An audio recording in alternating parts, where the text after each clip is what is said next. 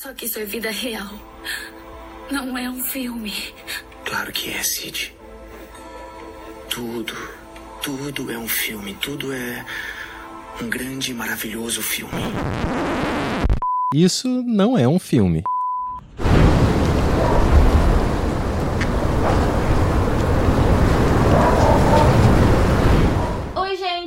aqui é a Mariana Ramos, sou roteirista e pesquisadora. E eu sou a Renata Spitz, diretora, produtora e roteirista. E esse é o Isso Não é Filme, um podcast semanal sobre filmes. Todo mês eh, escolhemos um tema e a cada semana vamos falar de um filme dentro desse recorte. Como dito semana passada, depois de revisitarmos um clássico, vamos pegar um filme contemporâneo, um sugerido por vocês pra gente analisar. É, e com tantas sugestões fascinantes, a gente decidiu falar sobre um filme que é bastante desafiador e extremamente recente que é o Vitalina Varela, de 2019, do diretor português, o Pedro Costa. Mas é isso, gente. Antes de entrar nessa conversa, vamos chamar nossas redes sociais.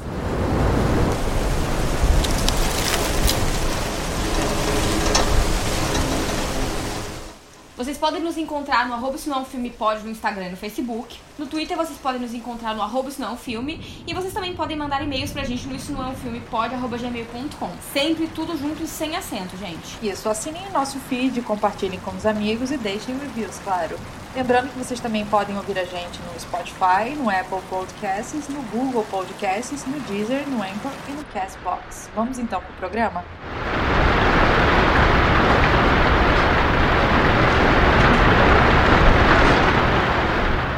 Bom, gente, é isso. De volta aí em setembro, depois de leves férias. Fizemos esse micro mês, onde a partir de enquete lançada no nosso Instagram, né, o arroba Isso Não Filme Pode, escolhemos dois filmes indicados pelo público, um filme do cinema clássico e um do cinema contemporâneo.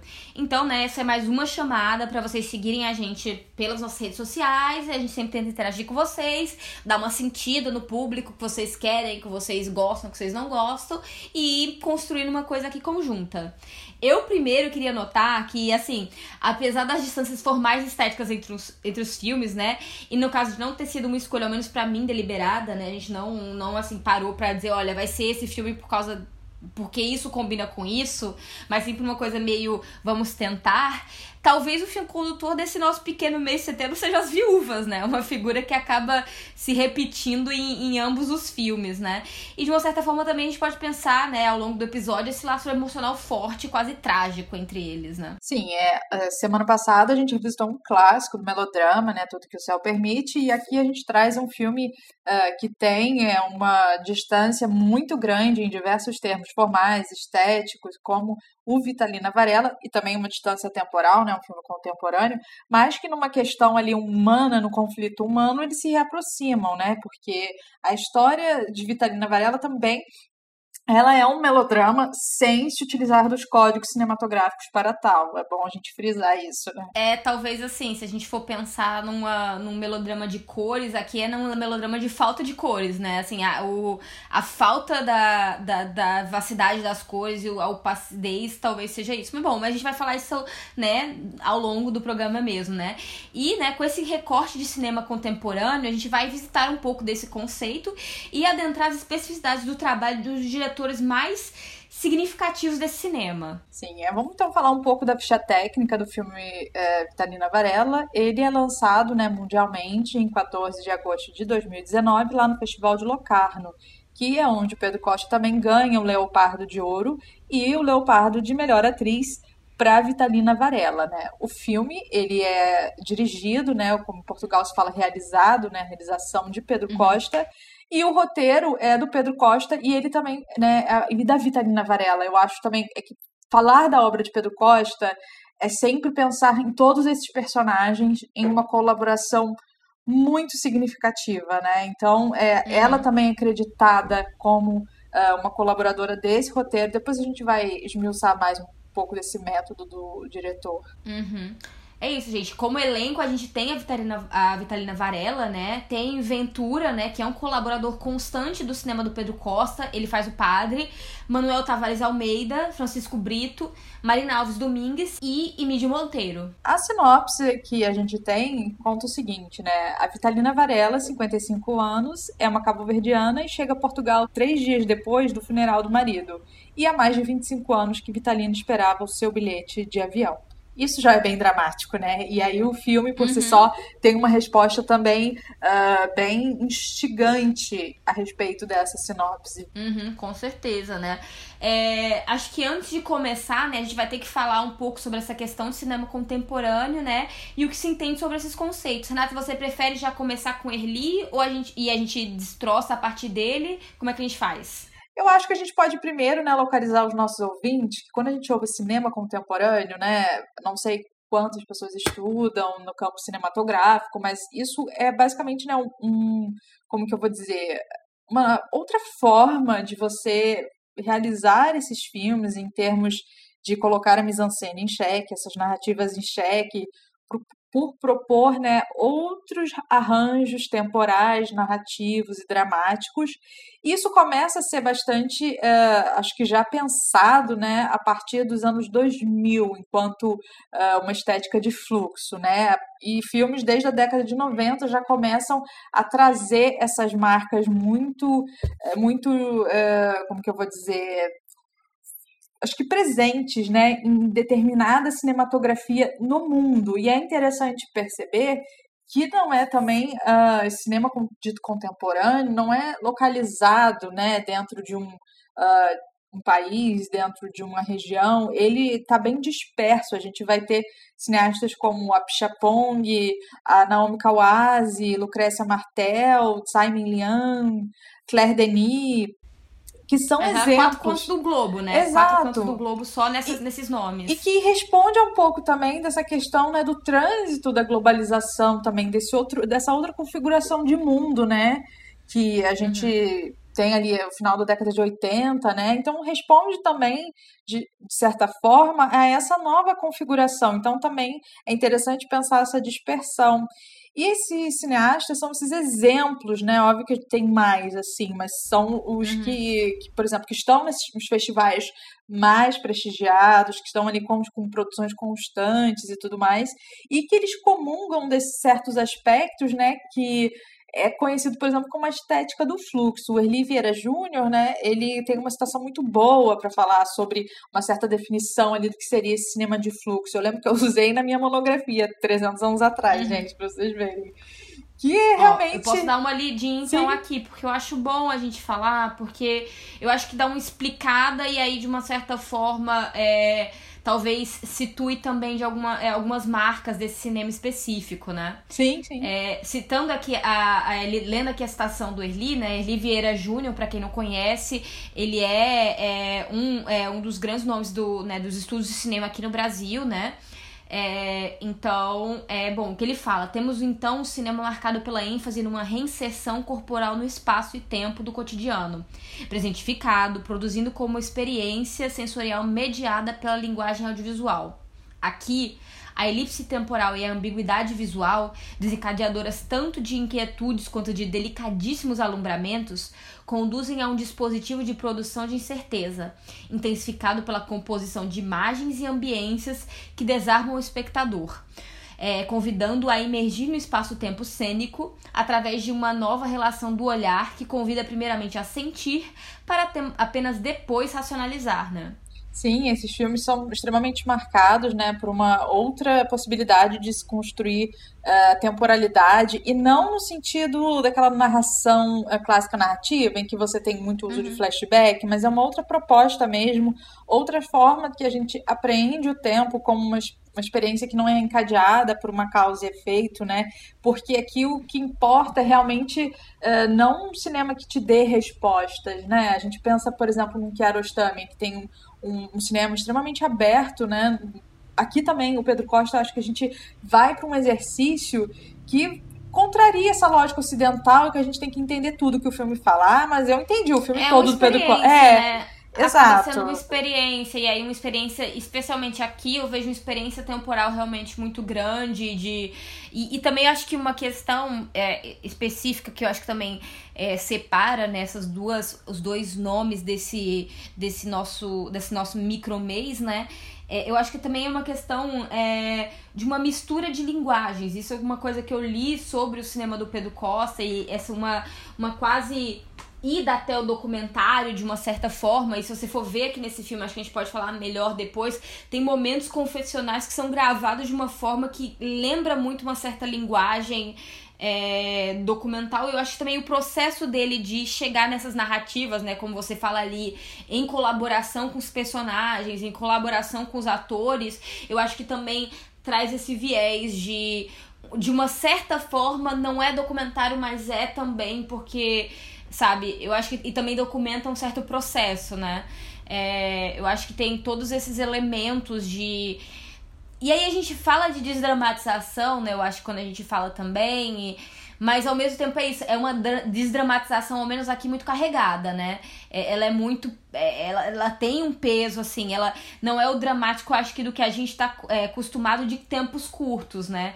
É, é, eu acho que assim, que o efeito na realidade é esse prolongamento de tudo, né? Prolongamento de todos os elementos.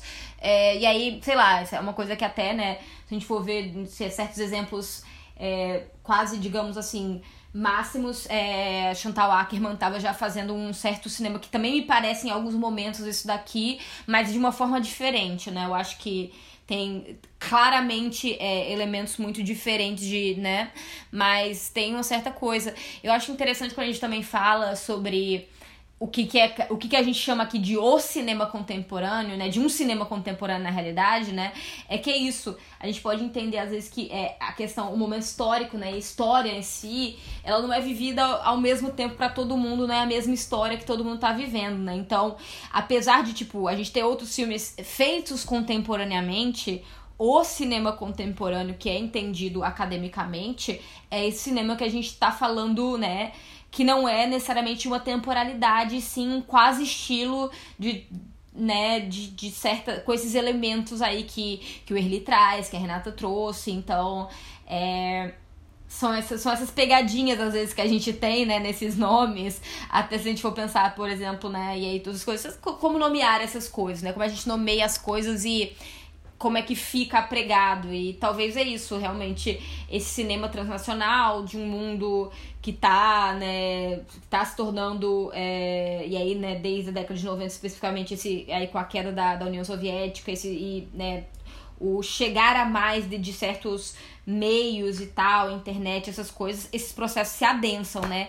Então esses contatos se tornam mais mais fortes entre esses espaços, né, é, diferentes do globo. Sim, sim, é bom também pontuar que esse né, só um parênteses, né, esse termo cinema de fluxo, ele foi um termo, um termo criado, né, em uma série de artigos por Stephanie Bouquet, que, uh, se não me engano, escrevia, depois eu posso até ver se acho que era da Carrier ou não, mas escrevia a propósito desses filmes do final dos anos 90, né, que é, tinha uma oposição entre um cinema que existe desde os primórdios e, enfim, nesse outro cinema que vai ali na própria gênese desse é, dispositivo.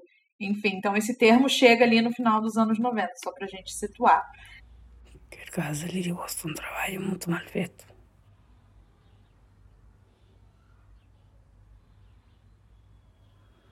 Janela, seu agüero. Porta de merda que alguém te uma cabeça nele todo dia.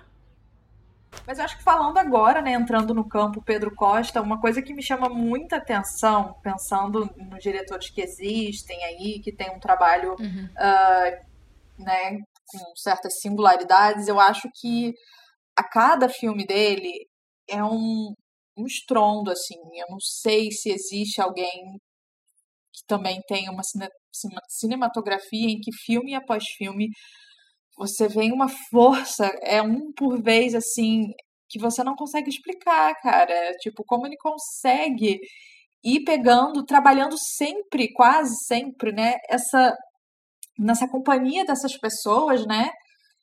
E tá ali produzindo com elas filmes que a cada lançamento você vai se deparando com sei lá, uma porrada assim que para mim é sensacional ver.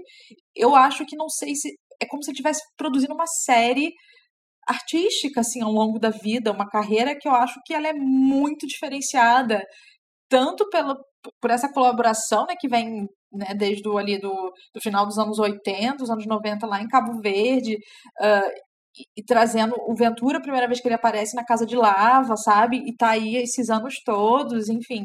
Eu acho que a gente pode começar falando, né? Porque também é, Pedro Costa é um dos mais prestigiados realizadores portugueses e do cinema mesmo, né? Sim, isso e também eu acho interessante porque ele constrói de uma certa forma um mundo é, um universo, né, na realidade, um universo Costa Verso. É, cinemático.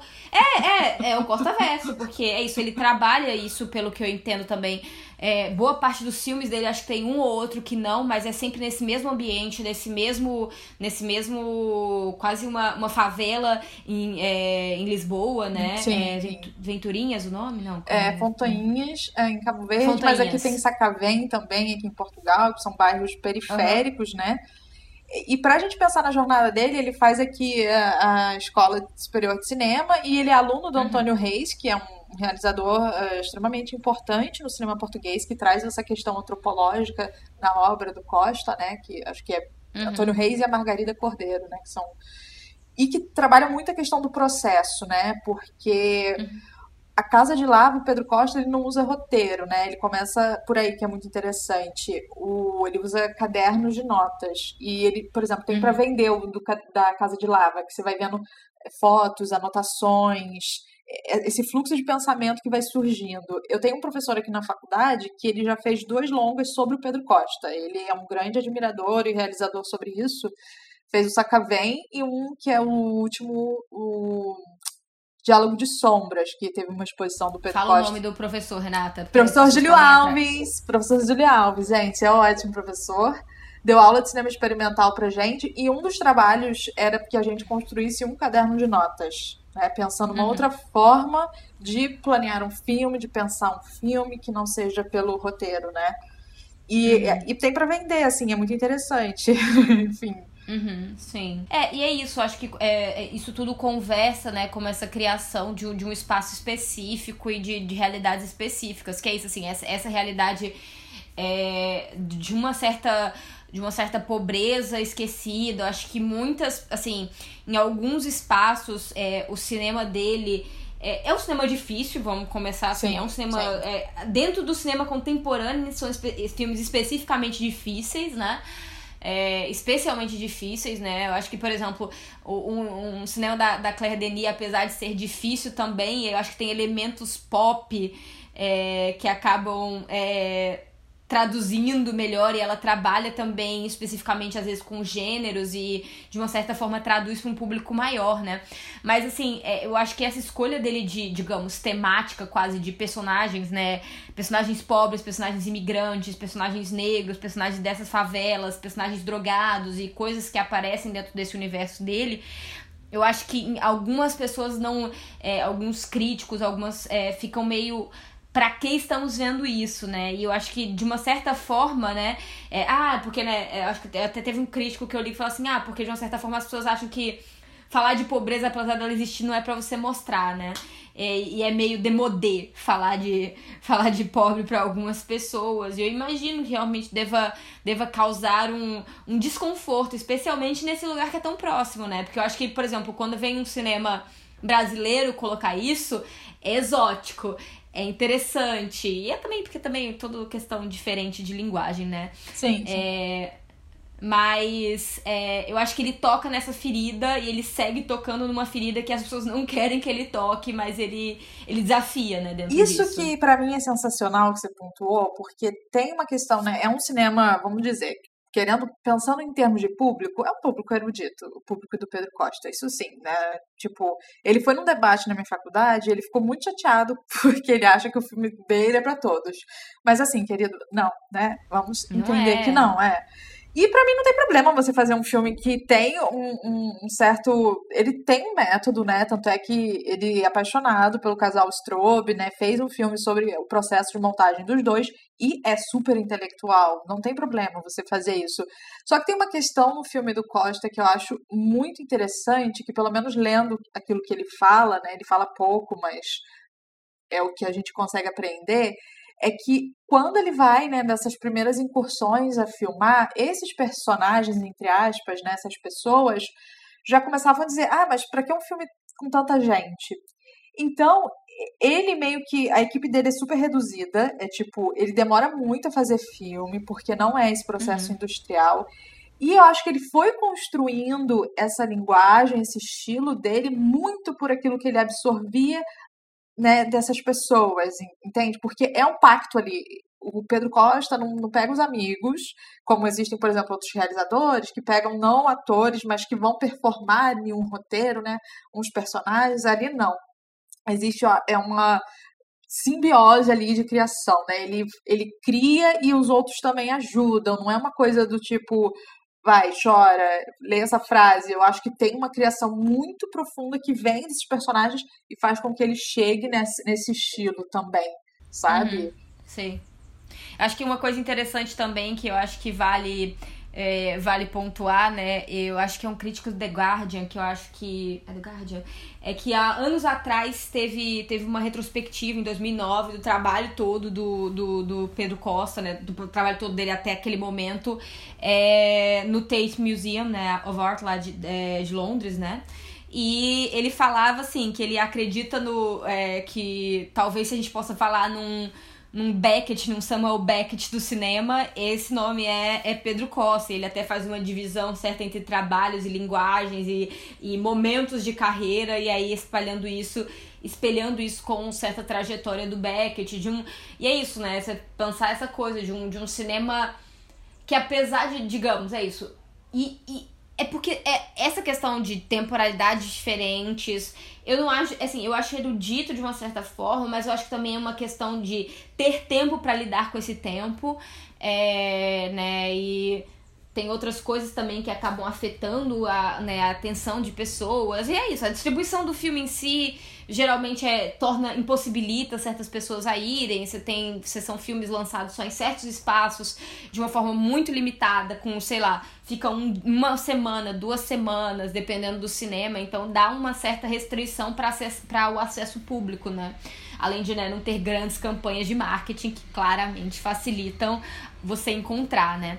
Mas, é, mas tem essa coisa de uma certa linguagem inacessível, mas ao mesmo tempo também lidando com temas muito muito palpáveis, né? Essa é, sabe de tempo, morte, significados, o que que significa a vida, o que que significa estar aqui, né? E, e relações e tal. Então assim, é... E dentro disso, Mari, que eu acho fundamental é isso tudo dentro do ser imigrante, né?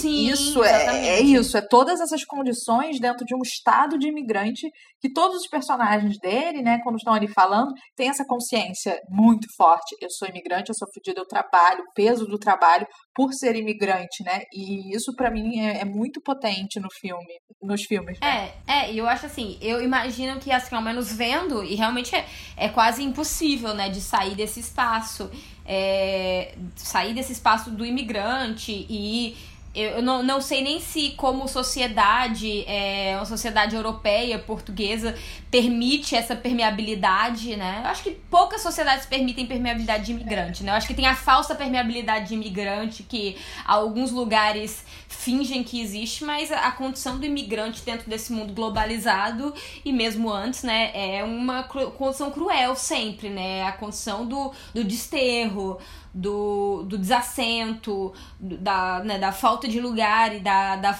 né, de uma certa, uma certa tentativa de um, de um novo espaço, mas uma reconstrução muito complicada, porque você precisa mudar todo o seu imaginário para reconstruir aquilo dali, né? E eu acho que é algo que demora séculos para você construir uma certa, uma certa fixação é, com, com a terra, né?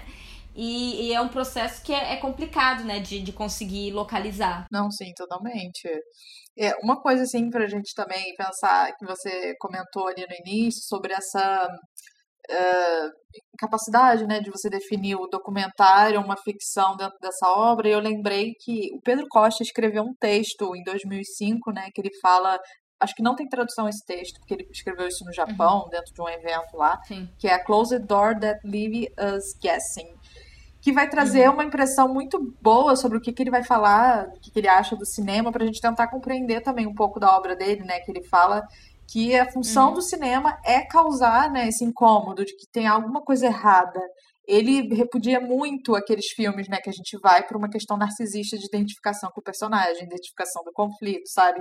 Então isso é uma coisa que ele não gosta, mas ele gosta daquela emoção que traz nos filmes do Chaplin e tudo mais. E o que ele comenta, né, nesse texto é que para ele não existe uma diferença em, entre documentário e ficção.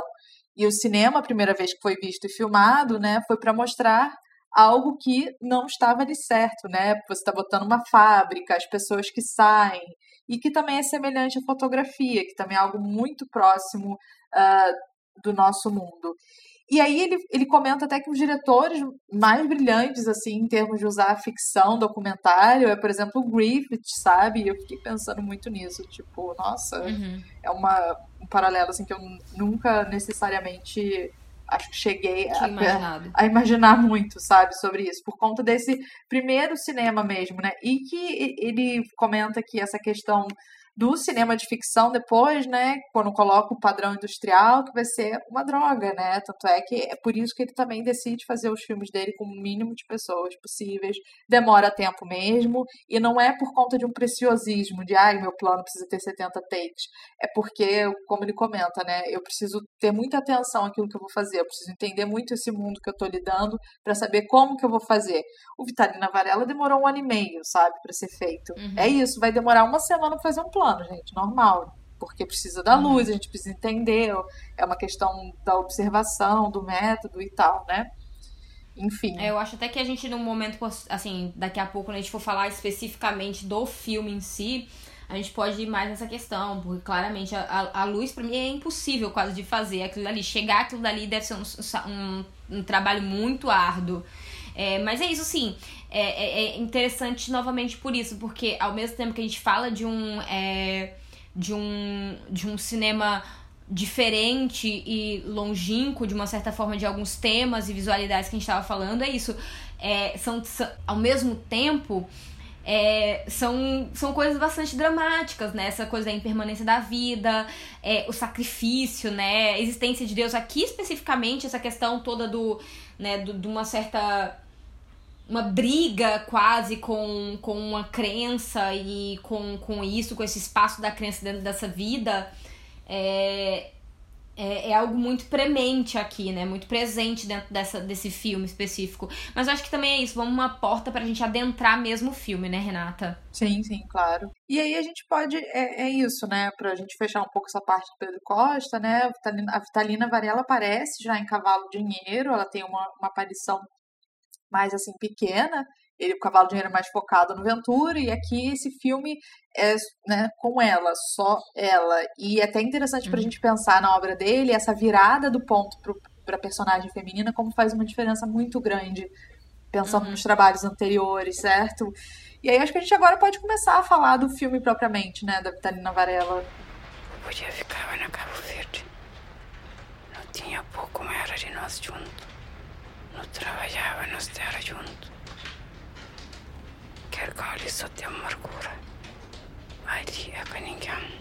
É um filme sobre, sobre luto, né? É, eu acho que você coloca bem essa questão, essa questão feminina, e eu acho que também é outro elemento que, de uma certa forma, aproxima do, do filme de semana passada, né? De tudo que o céu permite. Mas eu acho que é clara a separação também. E, clara, óbvio, eu acho que nem precisa. É, não precisava ser falado para ser relembrado, mas são espaços. É, diametricamente opostos, né? 180 graus um espaço do outro, né? A mulher que está, né, plenamente de uma certa forma inserida num mundo, num mundo de classe média alta americano, dentro da década de 50, nessa né? grande década de ouro americana das famílias americanas, versus isso daqui, versus uma Vitalina Varela totalmente desterrada, imigrante, é, chegando em Portugal já te, sem ter o que buscar ali, né? Acho que a primeira fala, uma das primeiras falas concretas do filme é aquele pessoal no, no aeroporto, né? Quando ela desce molhada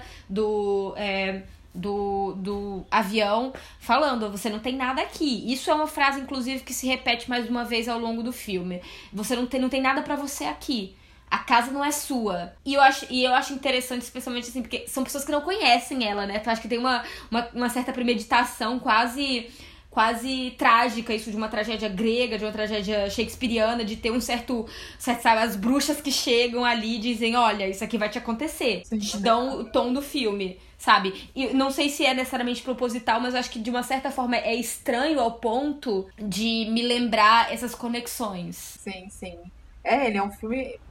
Primeiro, eu não sei nem por onde começar, porque ele é tão impactante. O primeiro plano é muito impactante ali, aqueles homens vindo na sombra, né? Ele tem, é um filme bem.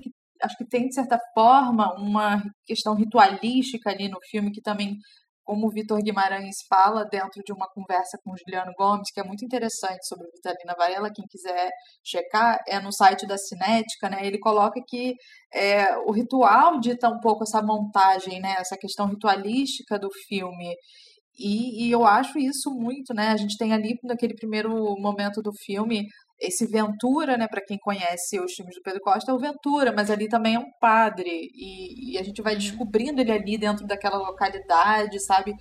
Perambulando, e eu acho que no final a gente também vai falar um pouco sobre uma outra leitura, né, Mari, sobre essa questão do uhum. perambular desses corpos perambulando dentro de uma outra uhum. chave, mas enfim, e eu acho que o filme aí também traz são esses quadros em Portugal, né, em Lisboa, eles são todos fechados, essa iluminação é um passado dentro das sombras que ela vai descobrindo ali, né, sobre o marido. Sim. É, isso é e, e, assim, e é tudo muito opressor, né? É tudo, é extremamente opressor aquela realidade. Porque eu acho que a própria Vitalina, quando vai falar sobre a casa, a casa mal feita que o marido construiu aqui, né? Eu acho que, primeiro, tem sempre essas oposições entre espaços. O espaço aberto de Cabo Verde, isso, ao menos na memória dela, a gente ainda vê algumas cenas, né? Acho que a gente pode falar também dos flashbacks que existem em Cabo Verde, mas que são.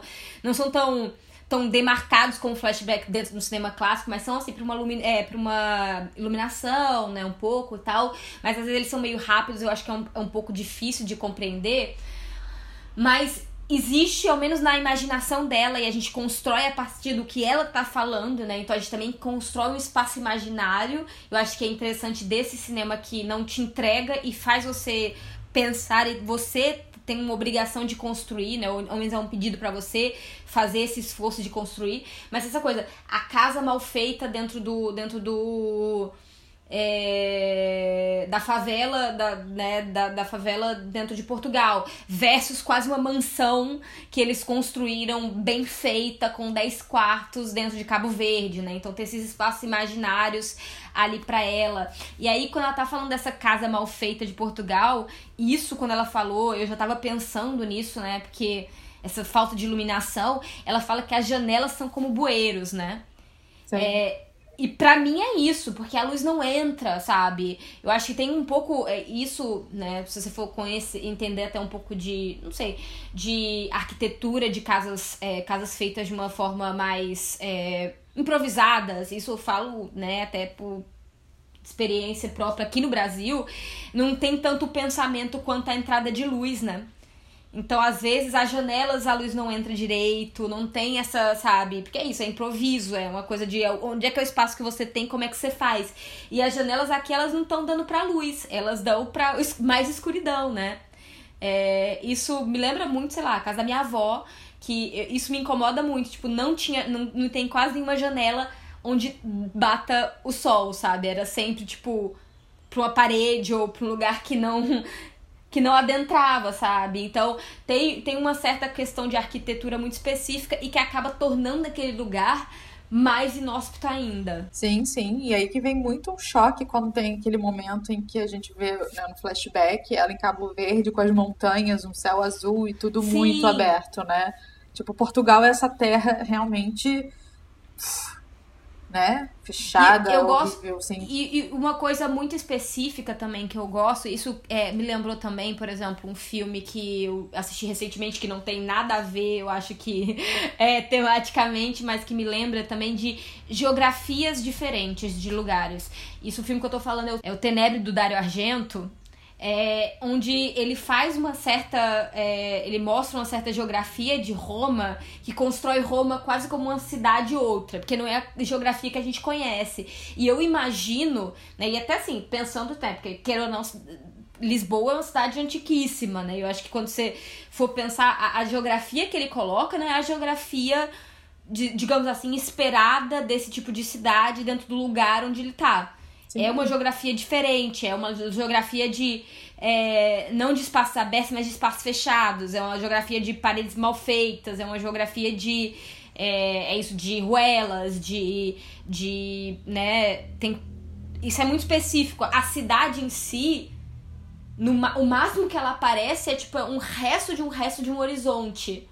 Em uma outra cena. Acho que tem uma cena específica que é num, num túnel Sim. à noite e que tem tipo um pouco de luzes de, do que mostra uma cidade grande ali atrás.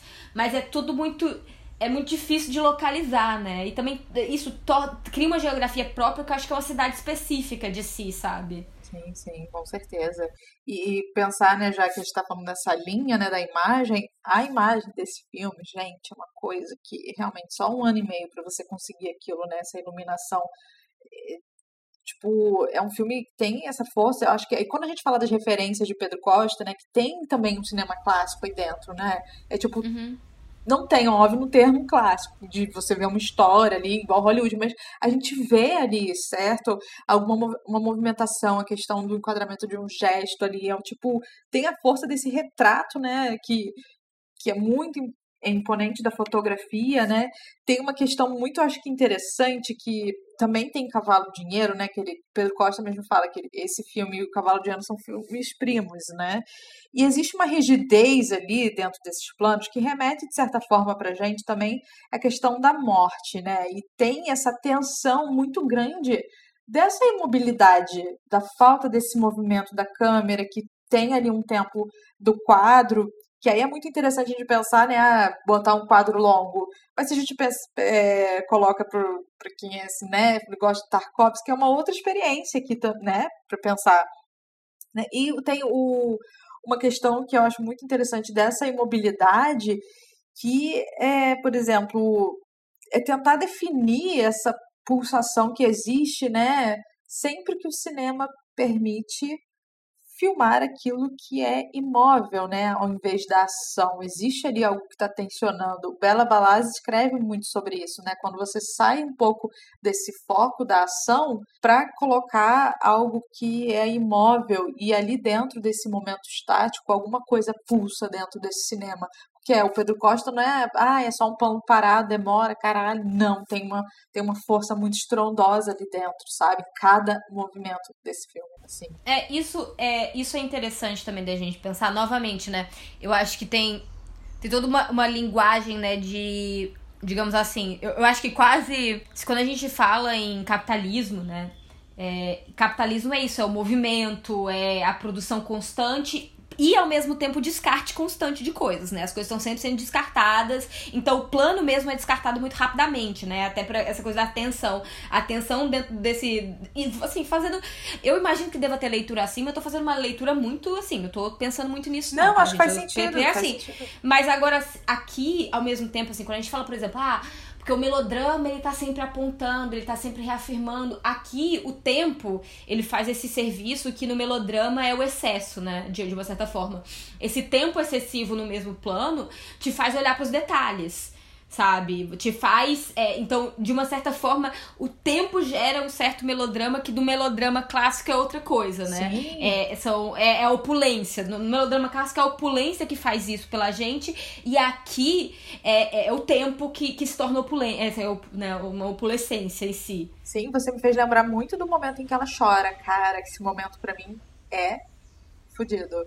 Quando ela Não, chora. Sabe assim. Uhum. Eu acho muito bom. É, primeiro que esse momento é, é, muito. Acho que todos os momentos também dela ela foi incrível, né? Assim, eu não sei nem, eu não sei nem como, é, como descrever é, o que, que é aqui, o que, como é que se. O que acontece nos nossos, diante dos nossos olhos. A gente não consegue descrever. É, exato. É porque é muito único, porque dá pra, perce, dá pra perceber de uma certa forma que não é atuação também sabe? Não é atuação. Ela me parece, ela me parece de uma certa forma, é atuação óbvio, mas assim, não do, é, é um jeito de que é, ela captura e ela, e ela consegue. E ela. Acho que ela vai adentro de si de uma forma muito. muito profunda, sabe? Dela tá destroçando coisas dentro do seu, sabe, do, do interno dela para poder mostrar pra gente e esse choro para mim, ele é ele é pouquíssimo deliberado e muito orgânico, sabe? Mas é uma coisa que me lembra muito, que pra mim é extremamente melodramática, em termos até de cores, acho que é uma das poucas coisas no filme que tem cores de verdade, é o altar do marido, né? E as flores atrás, elas vão mudando. E pró as próprias velas, tem uma hora que uma vela apaga. E, a, e, e, coincidentemente, digamos assim, entre aspas, é um momento em que ela tá, sabe, pensando outras coisas sobre essa relação aí, que a gente tá descobrindo mais sobre esse passado dos dois. Então, de uma certa forma, e aí sempre são esses mesmos planos, tipo, feito na mesmo, no mesmo ângulo, né, com essa. É, com esse altar. E aí, tipo, começa com, com flores mais vermelhas, não sei o quê. E eu acho que pro final tá tanto as velas estão de uma forma meio mais escuras, quanto também as flores já são roxas, então tem uma certa outra coisa ali, sabe? Que eu acho difícil não ter sido, isso não ter sido deliberado, sabe? De uma certa forma, de uma certa marcação de, de espaço-tempo ali dentro, né? E aí é isso, uma, coisa até bem melodramática, né?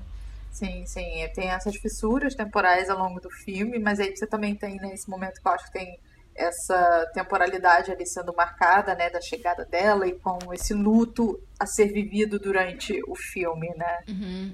Sim, com certeza. É, é, é, é muito é, é muito único mesmo a forma como ele é construído, né? É, e até o espaço da casa, como assim. E o espaço da casa e a convivência entre aquelas pessoas, né? A casa dela sempre parece ser um campo aberto, né? para todo mundo. E também essa certa, esse certo culto ao, ao, marido que não é. Não parte dela só, né? Mas também parte dos amigos dele que estão indo ali sempre, gerando uma coisa meio tanto é que ela bota é... todo pra correr, né? Tipo, morre É, te... não, é, e é um momento muito específico, né? Que eles estão, inclusive, falando dela, na casa dela, com ela ali, e eles não ligam pra tá sendo, né, assim, mas é um certo culto a essa figura desse homem. Ao mesmo tempo, a gente tem pouca informação de quem ele era de verdade, né? A gente tem. A gente tem, digamos assim, uma, uma pintura que tem os traços, né? A gente consegue ver os contornos de quem ele seria, mas é, é difícil montar, né? O quebra-cabeça. Acho que até. Eu acho que tem até um certo espaço entre ela, agora que eu pensei aqui, né? Um outro filme que a gente já falou aqui é, ele, esse. Ele, ele, porque ele vira meio que um malandro ali naquela vida, né? De, tipo, acho que ele me parece um pouco vadinho de uma certa forma, sabe? Que os amigos do vadinho têm o. Em, Dona Flor e que eles têm, tipo, um culto ao vadinho, tipo, ai, vadinho maravilhoso, enquanto, tipo, ela do outro lado tá assim, tipo, bom. Será que eu sou obrigada a ficar escutando isso Sim. toda hora? Porque ele me machucava, Sim. sabe? Sim, total. Cordeiro de Deus que vos terás pecado imundo, tende piedade de nós. Uma questão muito uh, diferenciada né, da obra de Costa, né, mais recente, que é uh, essa virada né, de trazer essa mulher negra diaspórica é, uhum.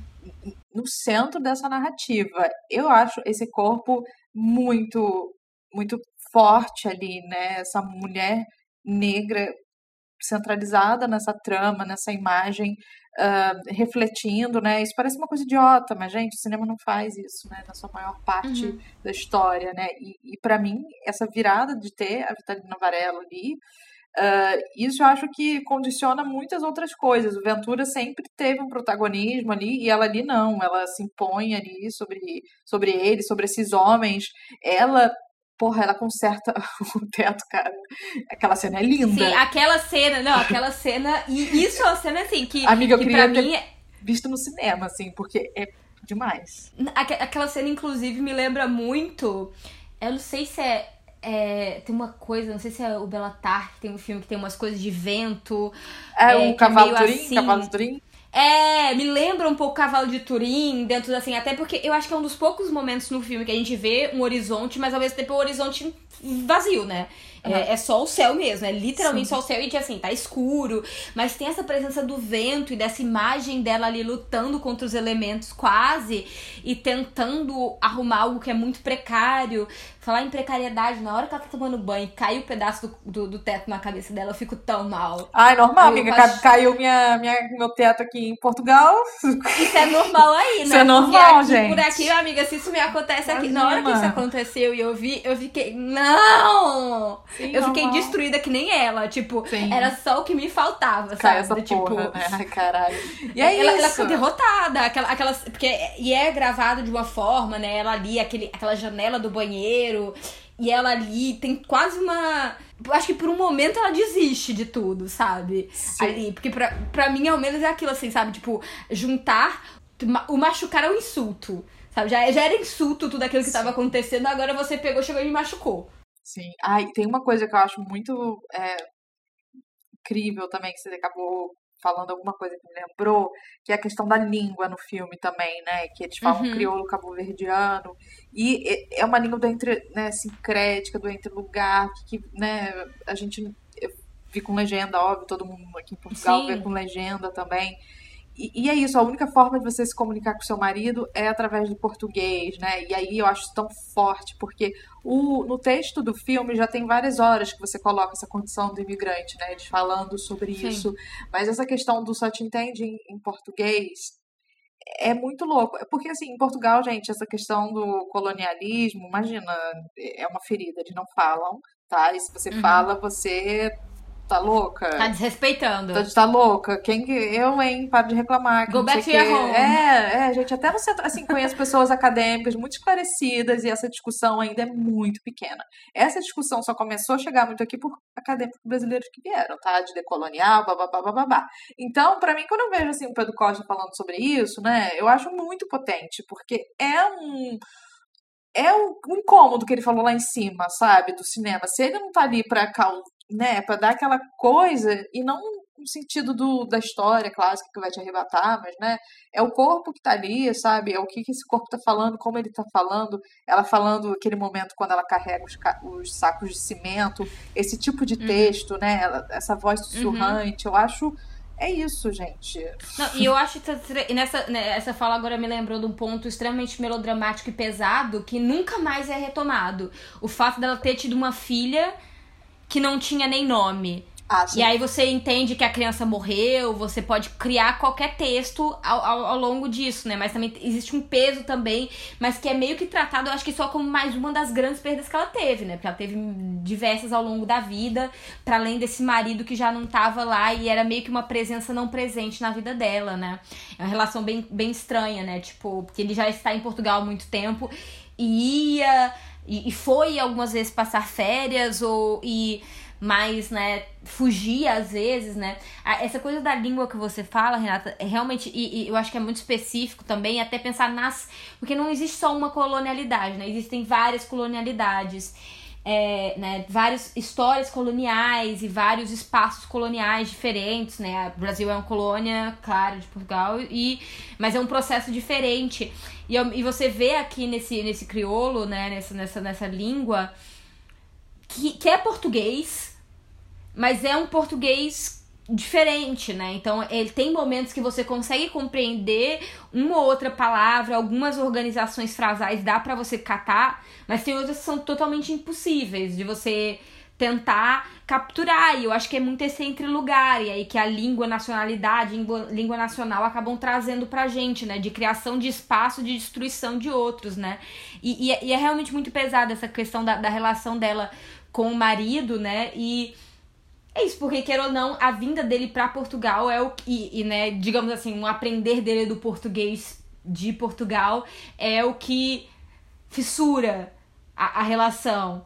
E, e essa impossibilidade dela de falar com ele na língua nativa é algo muito pesado, né? E aí ela vai meio que aprender o português com o padre, né, de uma certa forma, e através de, de citações bíblicas e extremamente pesadas, de contos, né? De, né? É algo muito. E aí que também é um, um, um processo novamente de colonialismo, né? E aí o papel que a própria igreja tem dentro desse, desse processo de colonização, né? De, da religião como um, um dos elementos de trazer essas línguas e, e, e, forçar esses contatos, né? Assim, eu acho o Ventura, enquanto padre, e essa igreja, sei lá, que, que eles estão ali sentados em escombros, eu acho isso tão Uhum. incrível também, porque é, é isso, né? Essa coisa da colonialidade ali, do, do saber, do.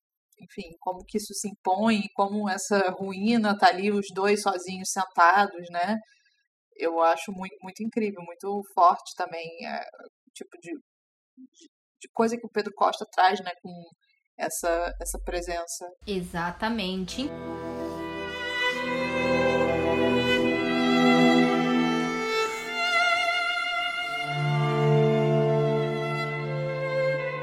Então, Renata, vamos passando assim, já acho que a gente pode fazer umas últimas considerações, né? Eu acho que isso, é, falando um pouco, e aí especificamente quando eu fui olhar a pauta que a Renata fez dessa vez, assim, é, eu percebi esses paralelos, porque é, o filme, de uma certa forma, ele tem até uma certa circularidade de começar e terminar em lugares um pouco. É, ter, ter cenas parecidas que se repetem, né? E aí uma cena inicial já que me passou essa sensação, né? Porque é isso, o primeiro plano é esses homens vindo, né? E tem uma certa coisa é, de, de construção da forma como eles andam, e que essas pessoas estão sempre andando dentro. Tem um espaço de ação, mas sempre tem um, um ao redor e pessoas andando, e pessoas negras andando. A gente não vê ninguém branco ao longo do filme, eu vejo. Eu acho que não, né? Não tem ninguém, não tem, né? é, são sempre pessoas negras andando de uma forma meio arrastada, pesada, é, morta quase, né? E que me lembra muito, né? E aí eu até eu ia falar e perguntar se eu tava louca pensando nisso, que me lembra muito filme de zumbi. E aí a Renata colocou na pauta que existe todo um pensamento sobre isso dentro do cinema do Pedro Costa, né? Sim, sim. Eu acho que isso depois a gente pode falar em outra temporada só sobre isso, porque de fato tem, né?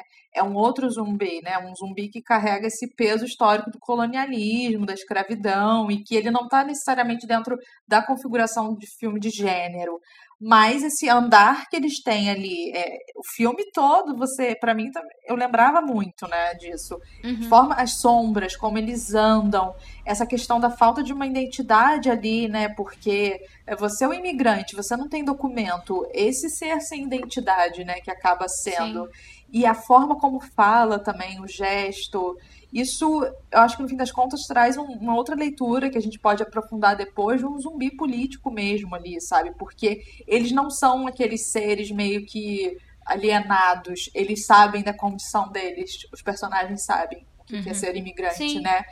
E enfim. Mas ao mesmo tempo é alienante. Eles não são alienados, mas é uma condição alienante. Alienante, né? exato, que não consegue sair.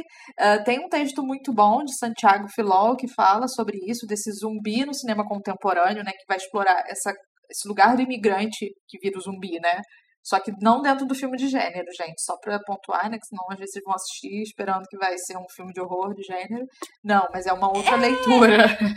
Mas é porque, assim, eu acho que a ideia de gênero como um todo, quando a gente fala, a gente já definiu aqui em algumas, alguns momentos que seria um filme de horror, mas gênero nunca é uma coisa fechada, né? É, gênero é mais de uma das, dessas nossas construções humanas que a gente vai forçando categoria, tentando fechar a coisa.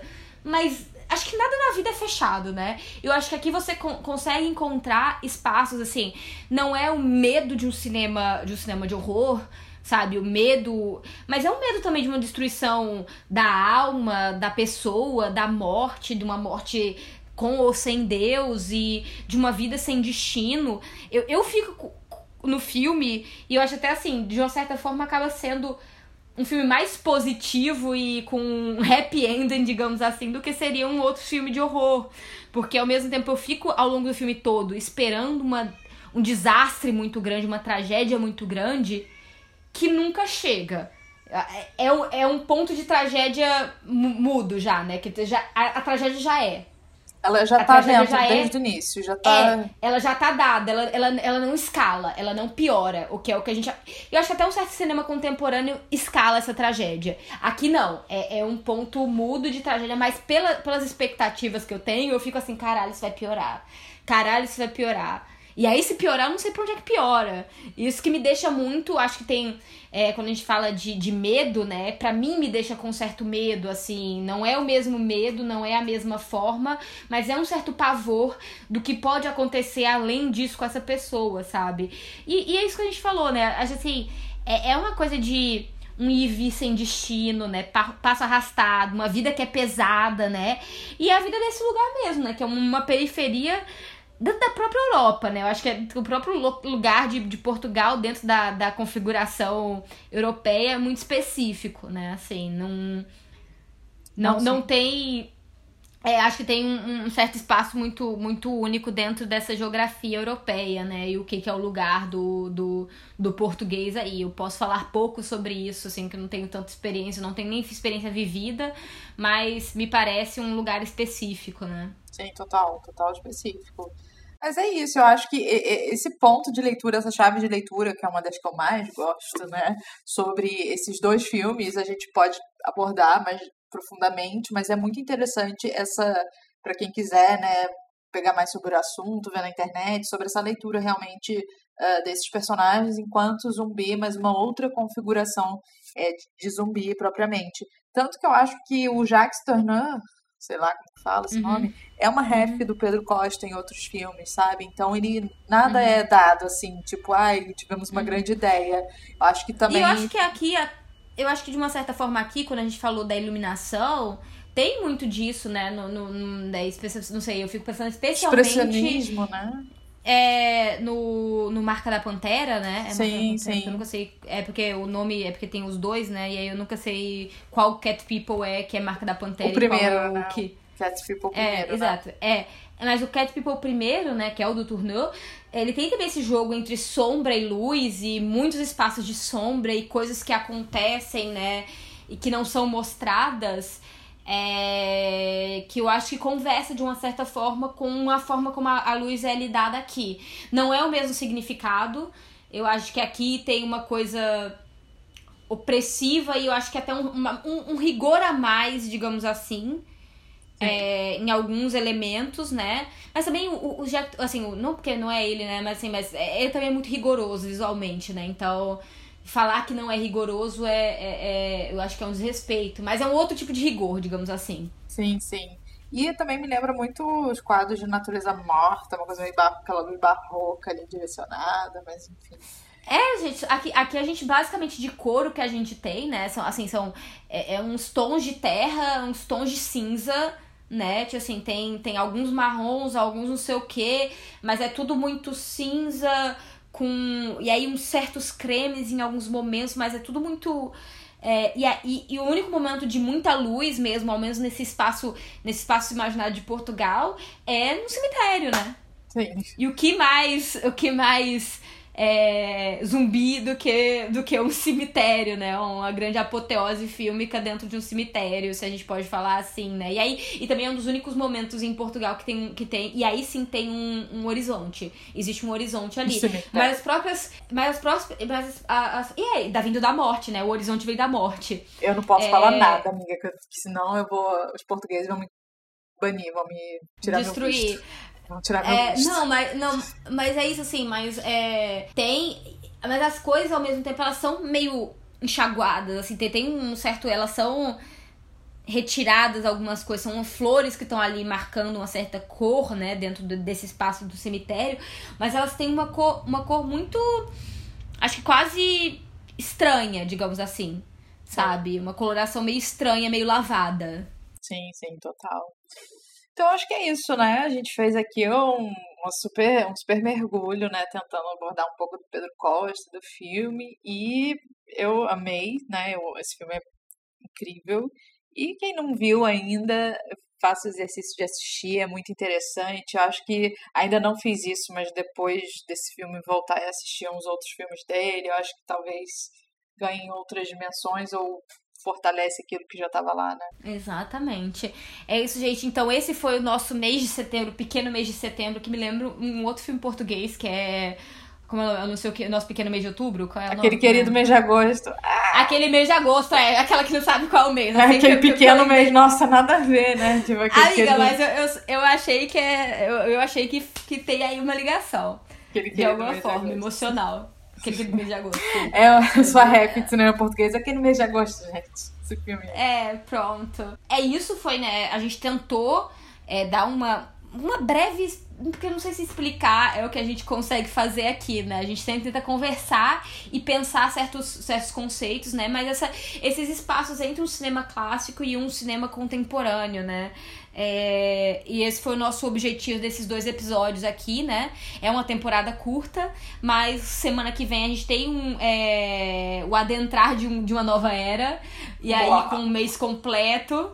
E a gente vai ver o que vai ser desse mês, o que a gente tem preparado para vocês desse mês, ou o que a gente vai preparar na próxima semana e meia pra esse mês de vocês. Beijos e abraços. Beijos, queridos. Tchau. E tenham um bom fim de semana.